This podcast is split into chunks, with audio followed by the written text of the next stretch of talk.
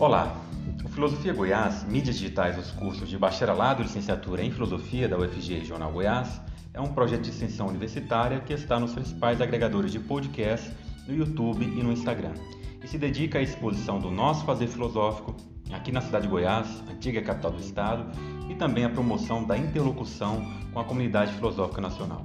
O canal de podcast Filosofia Goiás promove entrevistas, exposições orais variadas, comunicações, palestras, seminários de pesquisa, webséries e debates sobre os mais variados temas de filosofia com discentes e professores pesquisadores dos cursos de bacharelado e licenciatura em filosofia da UFG Regional Goiás e também com convidados uh, de outras universidades de todas as partes do país.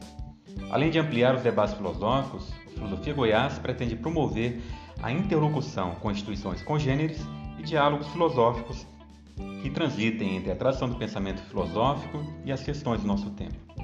Também o próprio fazer filosófico no ensino, na pesquisa, na extensão e na formação para a docência são tematizados aqui. Nós convidamos você a acessar e se inscrever em nossos canais de mídia no Spotify, no Google Podcast, demais agregadores de podcast, no Instagram e no YouTube. Meu nome é Cícero Oliveira e seguindo com a nossa proposta de interlocução com a comunidade filosófica nacional, nosso podcast de entrevista de hoje traz uma entrevista do professor Felipe Assunção, da UFG Regional Goiás, com o professor Márcio Jimenez de Paula, da UNB.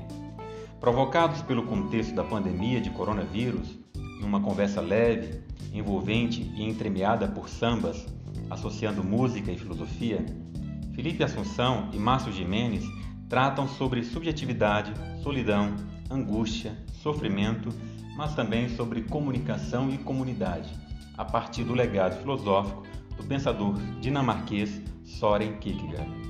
O professor Felipe Assunção Martins, nosso entrevistador de hoje, é doutorando em filosofia pela Universidade de Brasília, ah, na linha de pesquisa de ética, filosofia política e filosofia da religião. Possui mestrado em filosofia pela Universidade Federal de Goiás e graduação em filosofia pela mesma instituição, atuando principalmente eh, nos seguintes temas: filosofia da religião, idealismo alemão, filosofia pós-hegeliana e ética. O professor Felipe também é membro dos grupos de pesquisa em filosofia da religião e do Núcleo de Estudos sobre o Pensamento Alemão, ambos da UNB. Atualmente é professor substituto no curso de filosofia da Universidade Federal de Goiás, na Regional Goiás. O professor Márcio Jimenez de Paula, o nosso entrevistado de hoje, ele possui graduação em Filosofia pela Unicamp, graduação em Teologia pelo Seminário Teológico Presbiteriano Independente, mestrado e doutorado em Filosofia também pela Unicamp. Atualmente é professor associado do Departamento de Filosofia da Universidade de Brasília, a UNB, membro colaborador e pesquisador do Centro de Filosofia da Universidade de Lisboa, é, integrando o, o projeto de investigação sobre filosofia da ação e valores e em projetos de tradução das obras de Kierkegaard. Ele é membro também do Sobresqui, Sociedade Brasileira de Estudos de Kierkegaard, da Associação Brasileira de Filosofia da Religião do GT de Filosofia da Religião da Ampof e outros grupos de pesquisa. Suas pesquisas versam sobre filosofia da religião, ética, Kierkegaard e cristianismo.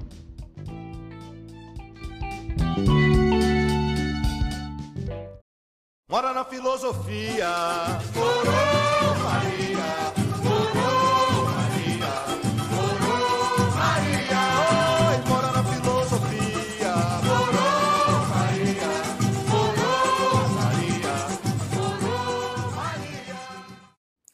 Olá a todos, eu sou Felipe, sou formado em filosofia, com mestrado em filosofia pela UFG e atualmente faço doutorado é, na Universidade de Brasília. E eu fui também professor por dois anos, professor substituto no curso de filosofia da Regional Goiás, da UFG. E aliás, aproveito esse momento para poder me despedir de alguma forma e e agradecer né, a imensa generosidade, a imensa paciência que, sobretudo, os alunos tiveram comigo. Foram anos de, de muito aprendizado, de um duro aprendizado, e eles foram muito gentis. É, comigo me fizeram aprender bastante também. Então fica aqui o meu agradecimento. Bom, na, na entrevista de hoje, aliás, a entrevista de hoje, ela é importante para mim por dois motivos. Primeiro, porque talvez ela seja uma das minhas últimas contribuições com o curso, ainda como professor. Mas, em segundo lugar, porque ela une um outro lado da minha vida, que é o lado de estudante. Isso porque o nosso entrevistado de hoje é o meu orientador na Universidade de Brasília, o professor Márcio Jimenez de Paula. E o Márcio é um dos grandes pesquisadores e divulgadores da filosofia do Kierkegaard no Brasil, e, como eu já disse, é professor da, da Universidade de Brasília. E eu acho que o nosso currículo está certinho, né, Márcio? Digo isso porque tem ministro da educação com currículo meio, meio estranho aí, não é? Bom, mas seja bem-vindo então, Márcio. Agradeço novamente a sua, a sua presença a sua disponibilidade. E eu queria iniciar a nossa entrevista então fazendo a seguinte pergunta. Eu sei que você gosta muito de samba. É, muitas vezes a gente ia se reunir na sua sala e eu te encontrava sempre ouvindo samba. Continua assim? Você ainda ouve bastante samba? O samba tem sido um remédio aí para esses tempos sombrios? O que, que você tem feito? O que, que você tem ouvido? Oi, Felipe. Tudo bem, rapaz? Pois é, obrigado aí pelo convite, participar com vocês dessa, dessa programação. Eu fico muito feliz, né, de poder participar e aí de poder agora estar tá perto dos dois lados, né, que você está dizendo aí, do seu lado professor e do seu lado estudante, né? Fico muito feliz é, por isso, né? Então, é o seguinte, eu, uh, começando o nosso papo, né? É, sobre filosofia e samba, acho que tem muita coisa a ver, né? Você trouxe um testemunho pessoal aí. Eu ouço muita coisa, né? Eu tento ouvir especialmente os, os mestres antigos, que são aqueles que mais me interessam, e em geral aqueles que a gente com quem a gente aprende mais, né? É, Para esses tempos eu estava ouvindo hoje mesmo o Nelson Cavaquinho cantando, né? O sol há de brilhar mais uma vez a luz, né? A de aquecer mais uma vez os corações, né? Então é, é bonita essa, essa esperança, né? E outro dia ainda ouvia também a, a, a, um samba tão bonito da velha guarda da Portela que diz que o dia se renova todo dia e que a gente envelhece um pouco cada dia e cada mês, né? E o mundo passa por nós todos os dias e a gente passa pelo mundo uma vez, né? É esse tipo de sabedoria que a gente encontra nos mestres, né? Como Paulinho da Viola, Cartola, Nelson Cavaquinho e tantos outros, né? Por isso o samba sempre me chamou a atenção e sempre me interessou, é, também como reflexão filosófica, né? Como vida, como existência, como finitude, é, como uma maneira da gente cantar e pensar, né? Sobre o que vive e o que passa, né? É isso, meu amigo. Haja samba e haja esperança para esses tempos, né, Márcio? Apesar de que na nossa entrevista de hoje a gente vai abordar um autor bastante melancólico, angustiado, né? Mas antes da gente entrar nessas questões, eu queria, e eu acho que é inevitável perguntar, né? Saber como que você reagiu à pandemia, Márcio. É, como que você reagiu ao isolamento, como você tem interpretado até politicamente isso, né? Muitos autores da filosofia têm comentado, né, interpretado de maneiras distintas é, essas questões. Tem o Zizek, que vê, de alguma forma, uma crise do capitalismo. Tem o Agamben, que vê uma intensificação da, é, do controle né, da nossa vida. Como que você reagiu a tudo isso, Márcio? Eu sei que aí em Brasília foi decretado nessa semana o estado de calamidade pública, né? Como que estão as coisas aí? Oi, Felipe. Então, eu acho que na verdade essa situação é muito complexa mesmo, né? De, de como é que a gente está é, é, reagindo, né? Cada um a esse momento da, da pandemia, né? Você citou aí os professores de filosofia, né? é, que estão pensando várias coisas, né? Vários dos nossos colegas pensando muitas coisas sobre, sobre esse momento, né? Mas antes de falar deles, eu vou até falar alguma coisa sobre eles, né? Mas eu acho que é, eu, eu responderia, como ela foi feita num tom bastante pessoal, eu responderia ela mais num tom pessoal, né? É, eu, por exemplo, é, é, tive que repensar né, várias coisas, né? É, alguma coisa que na, na Universidade de Brasília a gente já fazia de atendimento, alguma coisa do gênero, mas o nosso curso aqui, por exemplo, você sabe bem, né? Não é um curso à distância, ele é um curso presencial, né? E eu acabei aproveitando a oportunidade para fazer uma coisa que eu nunca tinha feito antes, né? Eu gravei primeiro uma aula em áudio e depois eu acabei gravando o curso que eu daria na, na, na graduação, né? Um curso de, sobre o Luigi Paris, um filósofo italiano, sobre um texto dele chamado Ontologia é, é, da Liberdade, né? É, eu acabei fazendo esse curso em 16 aulas no YouTube, né? Eu abri um canal e comecei a gravar as aulas, né? E como eu já abri um canal e comecei a gravar as aulas, depois coloquei os links para os estudantes poderem ver e etc., eu acabei depois usando, estou usando o canal para fazer outras aulas livres, né? Sobre outros temas, né? Então, gravando umas coisas sobre filosofia e pandemia, sobre vários autores, falei de, desse tema também no Santo Agostinho, é, na última semana, agora falamos sobre o Padre Antônio Vieira, o, o texto do Sermão da Quarta-feira de Cinzas, né? E, enfim, a gente está usando para outras reflexões que estão em voga, né? E eu acabei também, como você sabe, né, a rotina de professor nunca tem fim, né? É, eu estou fazendo traduções aqui em casa, estou escrevendo artigos, né? Então, uma maneira eu, é, também da gente talvez não pensar muito nos problemas que estão aí ou arrumar uma defesa para eles, é enfiar a cara no trabalho, né? E eu acabei aqui trabalhando bastante, né? Ou seja, estou trabalhando bastante, né? Traduzindo, atendendo aluno por e-mail, fazendo grupo de estudo. Eu acho que todo mundo, no fundo, teve que acabar um pouco se reinventando, né? E criar coisas que talvez nunca tinha feito, né? Ou nunca tinha é, pensado antes, né? Então, de alguma maneira, eu, vamos dizer assim, que para mim essa questão da, da pandemia é, criou uma oportunidade, não é que ela não existia, mas é que talvez demoraria para a gente chegar até ela né, por outras vias, né? E eu acabei aqui criando um outro jeito né, de gravar. Eu ainda brinquei esses dias com os, os meus colegas dizendo que eu saio dessa youtuber, né? Se sair vivo, saio dessa youtuber, né? A coisa, como você disse aqui em Brasília, tá muito ruim, né? E a gente espera que, o, que os índices diminuam, apesar do Brasil não ter feito, né? Em nenhum dos lugares o que deveria fazer, né? E a gente está assistindo isso de uma maneira atônita, né? Graças à irresponsabilidade de muitos dos nossos governantes, né? Mas enfim, isso é um outro assunto. Enfim, então de qualquer maneira eu acho que eu acabei aprendendo coisas e estou tentando sair dessa. Mas é claro que a pressão é muito grande, a gente trabalha muito, a gente também fica muito angustiado, né?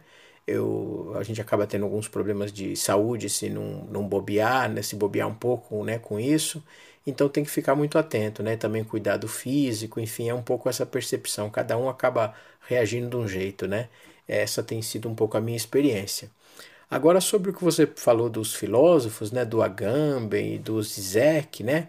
Eu confesso para você que algumas coisas deles me interessam e, não, claro, não sou um grande especialista em todos eles, né?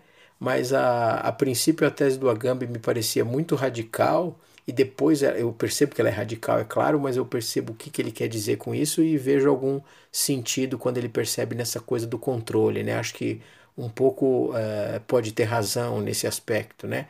Embora a coloração seja meio forte, no início eu achei um pouco estranho essa coloração.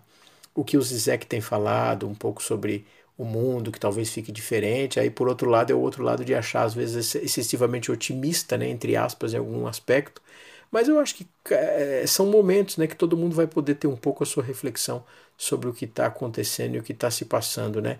O importante é a gente ficar atento a esses sinais e cada um poder fazer é, sua parte. Né? É, acho que ainda vai ter muita coisa para a gente pensar sobre isso, porque isso não passou e vai demorar muito tempo. Né? É, só sobre essa história do que se chama novo normal, se é que é novo e se é que é normal, a gente não sabe o que vai acontecer. Mas enfim, né? Vamos aguardar e fazendo nossa parte. E aí, eu comecei a cometer loucura. Era um verdadeiro inferno, uma tortura, o que eu sofria por aquele amor. Milhões de diabinhos martelando um pobre coração que agonizando. Eu penso, Márcio, que de fato há uma necessidade de adaptação a esses novos essas novas condições do tempo, né? Mas eu fico me perguntando ao mesmo tempo, talvez você concorde com isso, é, do quanto isso não traz também prejuízo, sobretudo pensando na, na educação, no ensino, né? nas condições mínimas para um ensino democrático de fato e, portanto, acessível. Né? Bom, mas essas não são, não são as questões da nossa entrevista, e, mas há ainda um fator que eu acho que nos liga a, ao pensador que a gente vai abordar hoje, o Kierkegaard, que é a questão do isolamento social. O Kierkegaard falava muito de solidão, de subjetividade, de individualidade, de comunidade também. É, você poderia nos falar um pouco, inicialmente, é, a biografia dele? Ele é um autor bastante único na história da filosofia, né? De nome Severino, mas dinamarquês, e que ora se escondia por trás dos, dos pseudônimos e ora se mostrava, né, assinando com seu próprio nome as obras. Ô meu caro, eu concordo com você na que a gente estava falando antes, né? Rapidinho só para fechar, que de fato nesses tempos de pandemia, mesmo com que a gente se vira e se ajeita aí com aula à distância, com uma coisa aqui, outra colar, né? Primeiro que a gente não muda, né? Essa realidade, né? Da desigualdade social do Brasil, né? E infelizmente eu acho que a gente tem mesmo um problema aí de, de acesso democrático de todos e que nessa hora talvez fique mais escancarado. De fato, esse debate precisa ser feito, você tem é, total razão, né? E a gente tem que fazer. Eu estou entre aqueles que não quer é, abrir mão de poder continuar ensinando, mas sei desse problema e também sei de uma outra coisa, né? Que faz muita falta essa interação com os estudantes, né, e o que está em jogo aí nesse momento. Mas enfim, isso era uma outra questão, né? É, enfim, sobre o Kierkegaard, né, que você está me perguntando, né, e sobre o qual eu ouço falar há alguns anos, né, e já falo há algum tempo também, né, é, é um autor muitíssimo interessante e eu tenho umas coisas para falar, né, sobre, sobre ele. É um autor que é, nasceu, está é, bem no século XIX, né, nasceu em 1813 e morreu em 1855, né? E eu costumo dizer que nesses 42 anos de vida fez muita coisa, né? Muito mais do que talvez muita gente que viveu mais tempo, né? Kierkegaard tem uma obra imensa, como você falou aí, né? É, usou bastante o recurso dos pseudônimos, das máscaras, dos disfarces, né? O que o aproxima também do campo da, da literatura, né? De outro tipo de abordagem, por assim dizer. Mas é, enfim, o Kierkegaard é um autor que eu, se eu fosse falar aqui resumidamente, eu diria para você que ele está em vários campos, né? No campo da filosofia, né? Começa fazendo trabalho sobre Sócrates, estuda a ironia, estuda aspectos, como você falou, da subjetividade, mas também tem um pé na religião, na teologia, na psicologia, né? Em conceitos, por exemplo, como de angústia, como desespero, como outros conceitos psicológicos, né? Então o Kierkegaard estaria aí né, na, na, nesses, nesses campos todos, né? literatura, é, filosofia, teologia, psicologia, é, uma, uma, uma, enormidade de assuntos, vamos dizer assim, né? E o Kierkegaard talvez seria um autor muito interessante para a gente pensar esses tempos, né? Onde a gente está pensando na experiência da solidão, da subjetividade, do voltar-se para si para depois entrar em contato com outro, mas eu até acho um pouco que essa é uma visão um pouco standard do Kierkegaard, né? E um pouco que precisa ser desfeita. Eu tenho tentado, no, dentro do que posso, desfazer um pouco essa visão. Eu acho que o Kierkegaard, no fundo, falava muito de solidão, falava muito de subjetividade, mas tinha um contato muito grande com o coletivo e com o próximo, né? Por isso que chega também a ideia de de comunidade, né? E tem isso muito marcado na obra dele também, né? Eu acho que o Kierkegaard é um autor fascinante pelo qual a gente pode ver a história da filosofia, né? E a partir dele não ficar nele, mas fazer várias pontes e links com aspectos muito, muito interessantes e instigantes da história da filosofia, né? tanto da filosofia do tempo dele, do século XIX, como para quem quer, por exemplo, fazer uma relação com o que ele pensa sobre os antigos e com o que acontece depois, por exemplo, com o século XX, né? Ele vai ser um autor muito importante para vários autores do século XX, né? Para os autores da escola de Frankfurt, para os autores da linguagem, para os autores que pensam problemas teológicos, filosóficos, enfim, é, para a literatura, né? Para uma gama de assuntos é, bem interessantes, tá bem? Márcio, eu queria entender melhor, então, já que você falou dessa leitura standard é, do Kierkegaard, né, de manuais de filosofia que reduzem o pensamento dele ao subjetivismo, né? Eu queria entender melhor essa relação dele com, é, com aspectos comunitários, com os laços sociais, né? O Kierkegaard falava do isolamento, né? Era um, como você mesmo é, é reiterou, mas também falava de uma comunicação à distância entre os indivíduos. O isolamento não tem a ver só com é, o deslocamento do indivíduo consigo próprio, mas com uma interação, uma possível interação, como ele dizia, uma comunicação à distância entre os indivíduos. Isso tem tudo a ver com a nossa situação atual né, de isolamento social. A gente tem que se comunicar é, de maneiras virtuais é, como que será que o Kierkegaard reagiria ou encararia é, esse isolamento social forçado, né, no nosso caso? Ou para perguntar de outra maneira, como que o Kierkegaard entendia a subjetividade, os momentos de solidão e uma possível relação dessa subjetividade e solidão é, com a comunicação, com aspectos comunitários? Aliás, você tem uma obra sobre isso, né? Se eu não me engano, é fruto do seu, do seu doutorado, não é? é que leva o título de Indivíduo e Comunidade em Kierkegaard. É, talvez você pudesse vincular também com esse, é, com esse seu texto. Então, essa questão que você coloca, ela é muito interessante porque, na verdade, ela é uma questão sempre colocada né, em todos os livros que a gente lê sobre Kierkegaard ou obras que a gente ouve falar de Kierkegaard ou percebe a obra de Kierkegaard, né?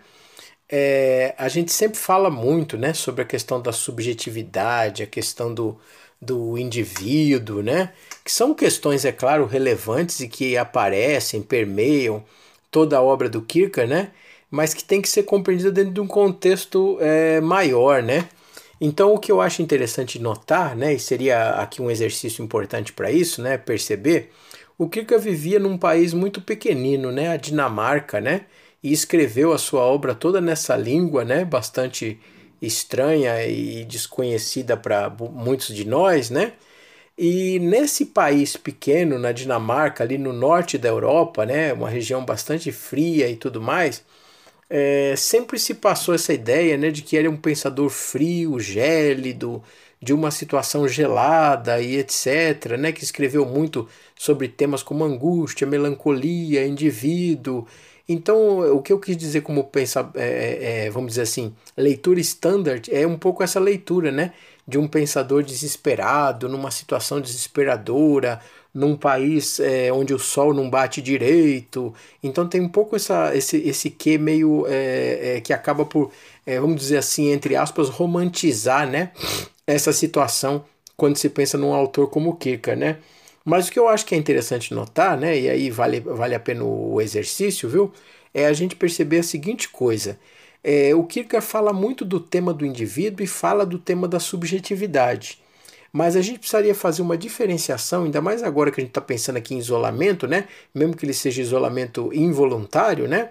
É, entre o que seria um isolamento e entre o que, que seria é, um solipsismo, né? Ou seja, um isolamento, é, não um isolamento, mas na verdade uma, um, um, elogio dessa vida solitária, né? Ou quase ermitã, por assim dizer, né? E o Kierkegaard não era um solipsista.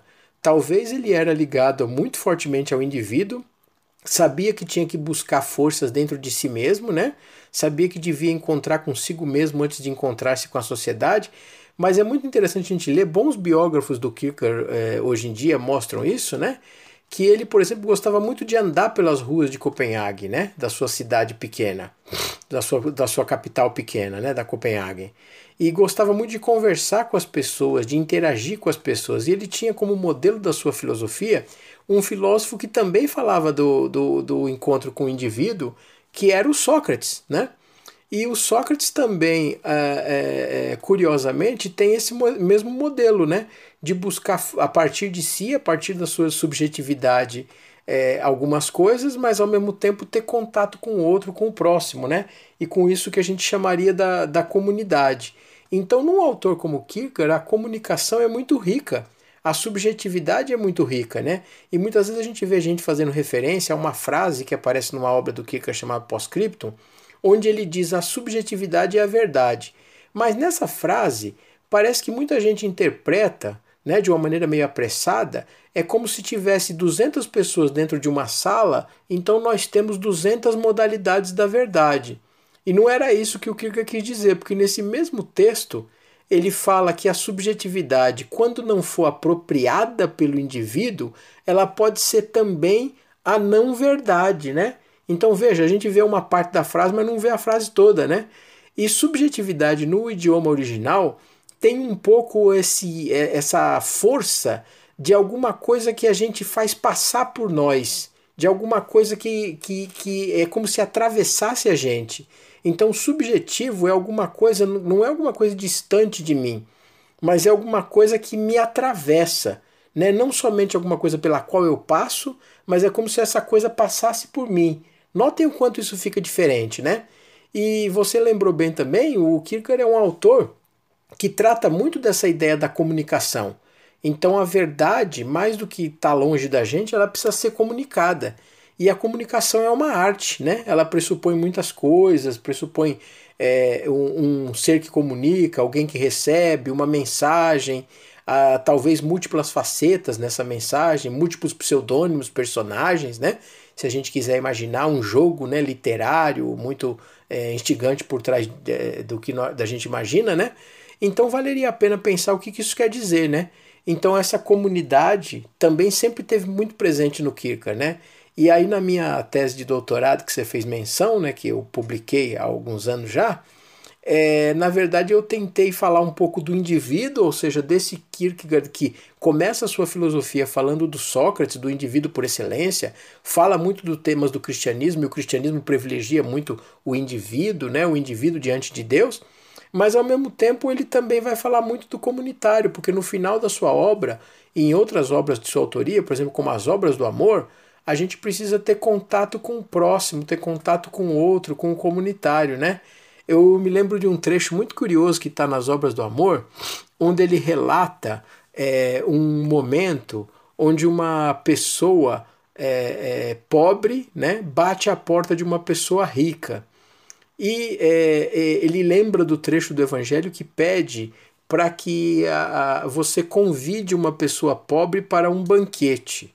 Convidar uma pessoa pobre para um banquete é mais do que simplesmente fazer um ato de caridade e dar, um, dar uma esmola para um pobre que bate a nossa porta. Mas convidar o pobre para um banquete significa conversar com ele, interagir com ele e com aquele que talvez é diferente da gente, e com aquele que talvez a gente não tenha assunto. Isso eu estou lembrando só para a gente perceber como que é muito instigante notar é, esse lado do comunitário no Kierkegaard, né? E esse lado aparece bastante nas obras do amor, em outras obras da autoria do autor, tá bem? Engraçado que a gente é, iniciou falando de samba, né? E o samba tem muito a ver com comunidade, né? Basta lembrar as escolas de samba, toda a movimentação é, social, cultural em volta disso, né? E na, no nosso roteiro inicial que eu te passei das perguntas, né? Eu até tinha colocado é, uma espécie de, de assimilação com Kierkegaard melancólico, como se fosse uma espécie de cartola, um cartola nórdico, né? É, portanto, solitário, aquela música é, afetada, né? E parece que não é bem assim, parece que o, o, o Kierkegaard está mais para uma escola de samba mesmo, né? Então, e a gente não pode deixar de esquecer que essa, esse aspecto comunitário do Kierkegaard vem é, de um ponto importante da filosofia dele, que é o cristianismo do Kierkegaard e, portanto, da compaixão cristã.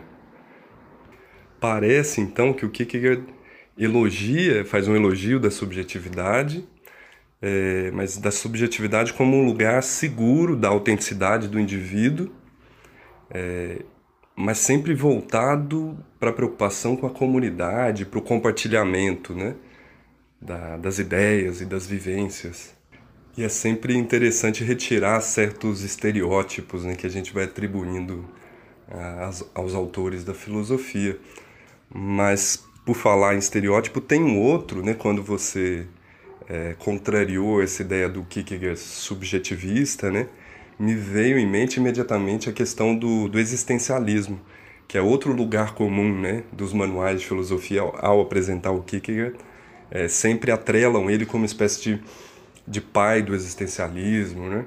E quando eu penso no existencialismo do Kierkegaard, eu sempre ligava a, a ideia da solidão do indivíduo, é, do quanto o indivíduo tem que ser responsável pela sua própria existência. Então, Márcio, em que medida que a gente pode entender esse existencialismo do Kierkegaard?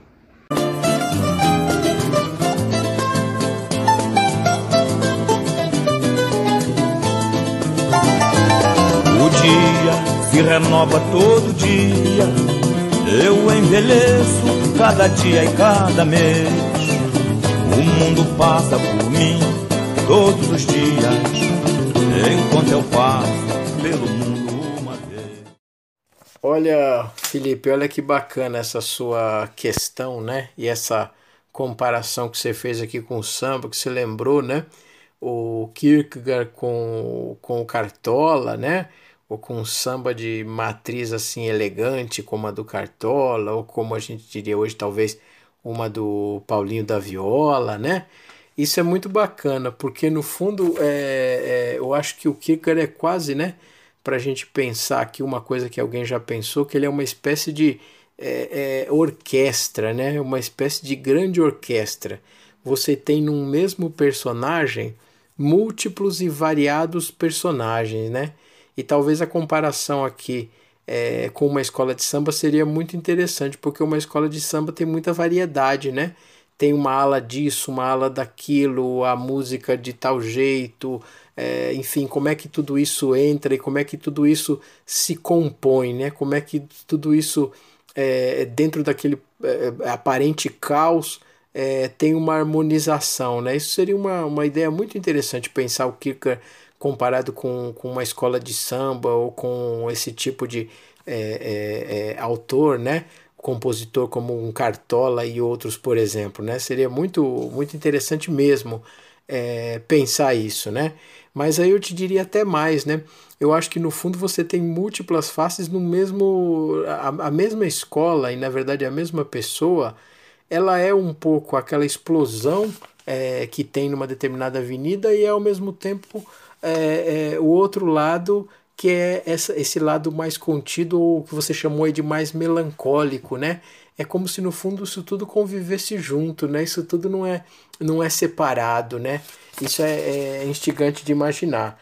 Enfim, mas aí eu estava pensando na, na, sua questão aqui, um pouco sobre essa questão é, de alguns aspectos, né? Quando a gente fala de tentar desmistificar o autor, né? Ou tirar pelo menos certos rótulos, né? É, é muito interessante isso que você está dizendo, por exemplo, quando você falou sobre o Kierkegaard e o existencialismo, né? É, então, em que medida o Kierkegaard é um pensador existencialista e tal?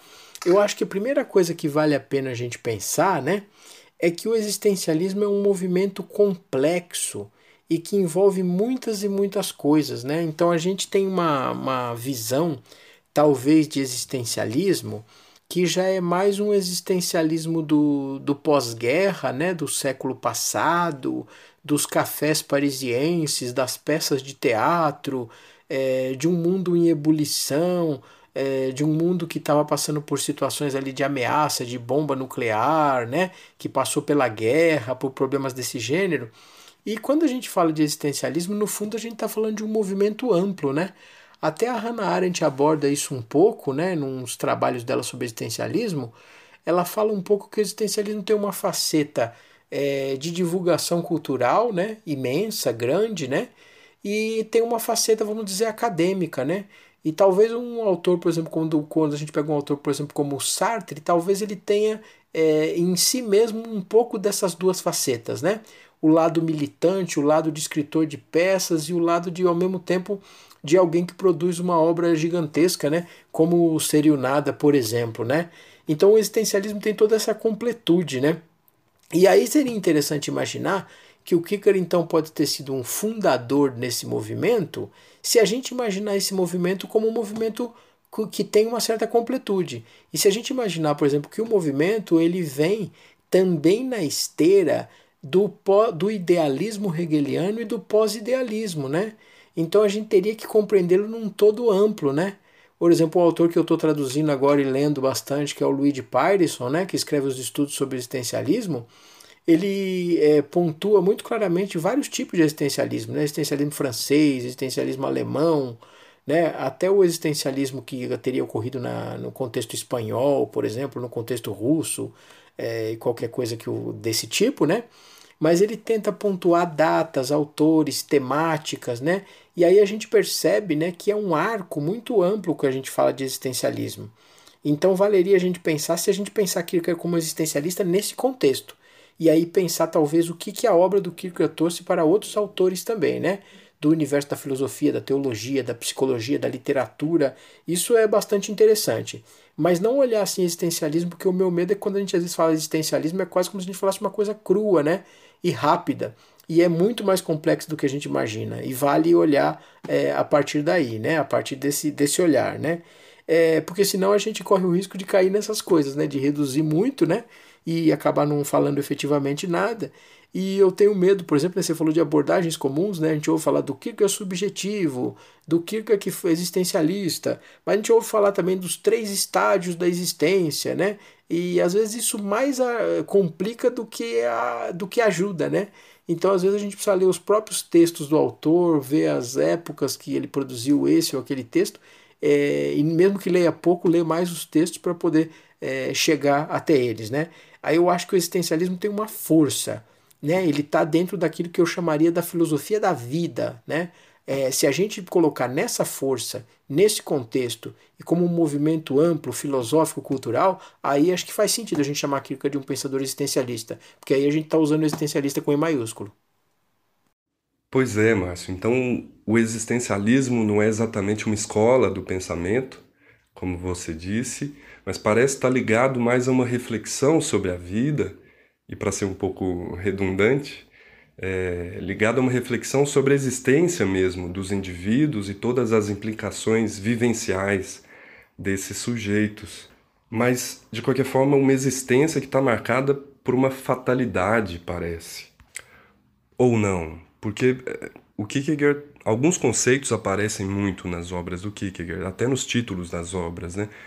Conceitos como desespero, temor, medo, enfermidade, angústia, são conceitos que de fato estão muito presentes e marcam muito o pensamento do Kierkegaard. E marcam também é, os nossos próprios tempos, né? Tempos de, de isolamento, de, de incertezas. Mas eu te pergunto isso para talvez eliminar também mais um chavão é, da filosofia do Kierkegaard, é, que é quase que a ideia de, que, de um Kierkegaard pessimista, né? Haveria no pensamento de Kierkegaard possibilidade de esperança, de salvação, ou a gente estaria de fato condenado a uma fatalidade? E essa experiência do desespero individual ou coletivo, ela poderia nos levar, segundo Kierkegaard, para graus mais elevados da existência ou é puro sofrimento? Ou estaríamos condenados de fato? O sol há de brilhar uma vez. A luz há de chegar aos corações do mal. Será queimada a semente. Olha, essa sua reflexão é, é, vem muito a calhar, sabe? Porque quando a gente fala, tá falando sobre essa questão do, do existencialismo, né? E você até coloca aí, então o existencialismo não é uma escola, né? Eu acho que na verdade é, é muito curioso a gente imaginar isso, porque na verdade, se a gente parar para pensar, né? Que a pergunta pela existência, pelo sentido das coisas, pelo homem e coisas do gênero, a rigor a gente vai pensar que isso acontece desde que o mundo é mundo, né? Então talvez a primeira escola existencialista tivesse na Grécia Antiga, né? É, porque não seria meio estranho a gente imaginar que demorou tanto tempo, né? Chegar até o século XX para a gente poder fazer esse tipo de pergunta, né? 19 ou 20, né? É, é, não faria muito sentido, né? Eu acho que no fundo é, é, a filosofia, a meu ver, né? A gente na verdade tem as coisas muitas vezes indo e voltando, né? E os grandes pensadores muitas vezes são aqueles que lidam com temas que parece que já foram, mas retornam, eles releem, reinterpretam, né? Então eu diria que o existencialismo, tal como a gente conhece, como essa escola do século XX, né? Eu não vejo problema de a gente ver assim, desde que a gente saiba que tem um panorama e um aspecto mais amplo, né? E talvez por uma questão didática a gente pode colocar essa discussão assim, né? Olha, esse aqui tem os existencialistas do século XX, mas do que, que eles tratam afinal, né? E aí a gente pode talvez fazer o arco maior e mais amplo, né? Aí fica mais interessante. E acho que isso talvez valeria para outras coisas também é, na história da filosofia, né? Para outros autores, né? Às vezes é muito difícil a gente, é, é, muito complicado a gente fazer filosofia como a gente faz às vezes, dando determinados rótulos ou tipificando, né? E depois a gente não sabe o que que faz com as tipificações e com os rótulos que criou, né? E é pouco produtivo, né? É, quando a gente faz assim, né? Enfim, mas essas questões que você coloca para pensar aqui sobre o Kierkegaard também agora são muito interessantes, né? Você me perguntou para esse tempo que a gente vive, né? Se não haveria, então, se o que haveria é só o sofrimento, é só o desespero e não haveria nenhuma salvação, né? É muito bacana isso que você está pensando para a gente imaginar, por exemplo, que o Kierkegaard é um autor é, que eu acho, né? Que ele está no auge do cristianismo, né? E que ele res responde por uma série de demandas a partir do, do cristianismo e a partir de convicções, digamos, cristãs, né? Mas ao mesmo tempo ele nunca quis, né, se denominar cristão. Muitas vezes, pelo contrário, ele até se denominou como não cristão, né? E usou muito do recurso da ironia, dizendo para que aqueles que eram cristãos que lhe explicassem efetivamente é, no, o que era e o que consistia o cristianismo, né? Então, diferentemente de um Lutero, né, embora o Kierkegaard fosse de origem protestante como Lutero, ele não era um reformador, né? Ou talvez ele só poderia ser entendido como um reformador se a gente pensasse como um reformador irônico, né? Vamos dizer assim. Mas seria estranho imaginar o que, que seria um reformador irônico, né? Um reformador irônico seria um reformador, talvez, que oscilasse como ele oscilou entre a imagem de Cristo como mistério e a imagem de Sócrates, né? É, como o, o, irônico, o estético irônico, né? Então, na verdade, o, o, irônico é aquele que talvez não dá respostas, né? Mas é, é, não dá respostas, mas também não se convence muitas vezes com as respostas que ouve dos outros e tenta mostrar o vazio dos argumentos, né? A vacuidade, né? É, daqueles que argumentavam dessa maneira, tal como Sócrates procede, né? Em boa parte dos diálogos platônicos que a gente percebe, né? Então seria interessante imaginar, a, a, no fundo eu acho que há uma ideia é, é, de salvação e de redenção no Kierkegaard, se a gente pensar que a ideia de salvação e de redenção ela não se aplica à humanidade. Ele não está acreditando que a humanidade é capaz por ela mesma de chegar a determinados lugares, né? Mas talvez essa ideia de, de, de redenção e de, e de salvação, por assim dizer, é, residiria num totalmente outro e numa outra esfera, né? É, mas ao mesmo tempo isso está muito recheado de ironia. E o cristianismo que ele tentou falar, ou dos desafios, vamos dizer assim, éticos que o cristianismo comportaria, na verdade ele nunca negou o sofrimento, muito pelo contrário, né? É, há inclusive episódios muito complicados, né? é, quando ele diz no, no texto dele do Instante, né, onde ele faz a crítica mais severa ao cristianismo, né, ele diz que às vezes as pessoas deveriam ficar tristes quando alguém da sua casa diz que aceitou o cristianismo. E isso parece estranho, mas é exatamente para perceber que por trás do cristianismo existe uma seriedade.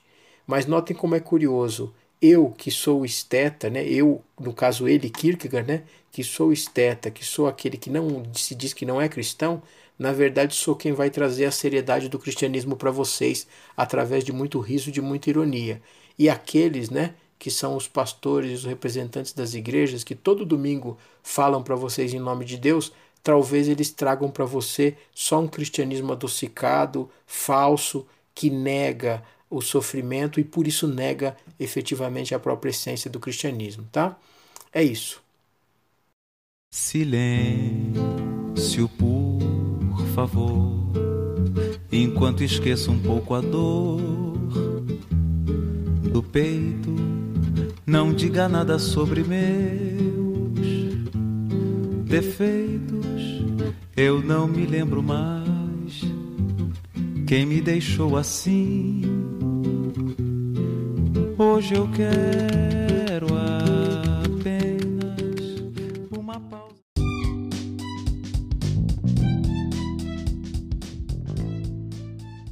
Essa foi a primeira de duas partes do bate-papo com os professores Felipe Assunção e Márcio Jimenez sob o título de Samba, Pandemia e Kierkegaard.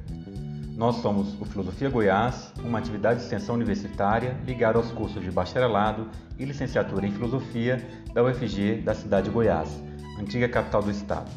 Além do Spotify e Google Podcast, você pode nos acompanhar em outros dos principais aplicativos do gênero e também no Instagram e no YouTube. Você também pode entrar em contato conosco pelo e-mail filosofiargoiás.gmail.com. Fique com a gente e até a próxima.